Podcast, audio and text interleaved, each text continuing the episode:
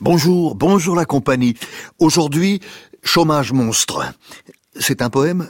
Euh, c'est un recueil, c'est un, livre d'Antoine Mouton. Chômage monstre, comme on dit, boulot monstre.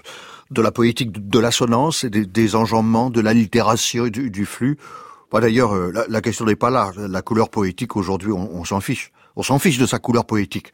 Hein c'est Antoine Mouton, c'est un exemple parlant de, de poésie. Chômage monstre. Après quoi? Ça, c'est le titre du poème.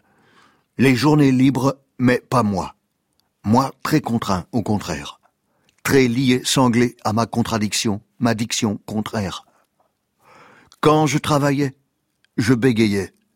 Dire contre manquer d'air et trébucher.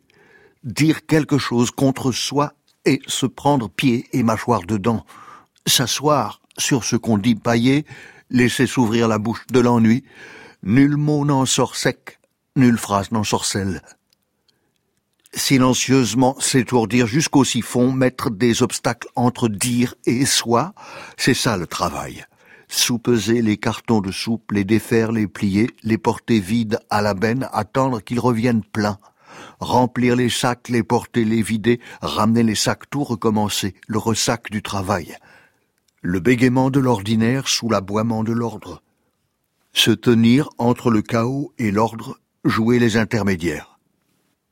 Je bégayais même oui était un mot pénible à prononcer. Il manquait toujours une lettre pour s'accorder. O-I, U-I, ou, jamais entier le oui, qu'articulé dans une vie de pantin.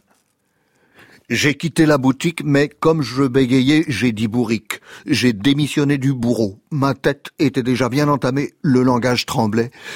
Pas sous la peur, non, mais comme des petits sauts, jamais plus haut, toujours égaux, des petits sauts vers rien. Les étoffes ne brillent pas sous les trop plats fonds. Popcorn empêché par l'aluminium. Après quoi Mentir, me taire, m'enterrer, mentirer quand même. J'ai tout essayé, ça ne marchait pas.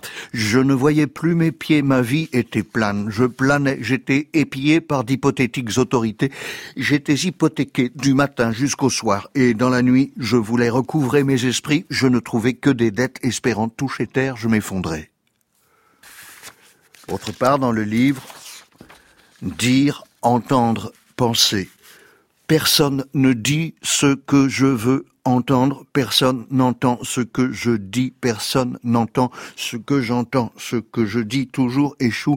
On me dit ça m'entre par une oreille, ça me sort par l'autre, mais j'ai l'impression que ce que je dis ne sort même pas, reste coincé, et avant même d'entrer où que ce soit, se trouve rejeté d'emblée, d'emblée recraché, réduit à néant ou glavio sur la chaussée, déchaussé, gencive, à vif, à force de prononcer. Prononce-toi, m'a-t-on dit, sans y penser ici. C'est le lecteur qui prend son souffle, mais lui, le poème est en train de chauffer.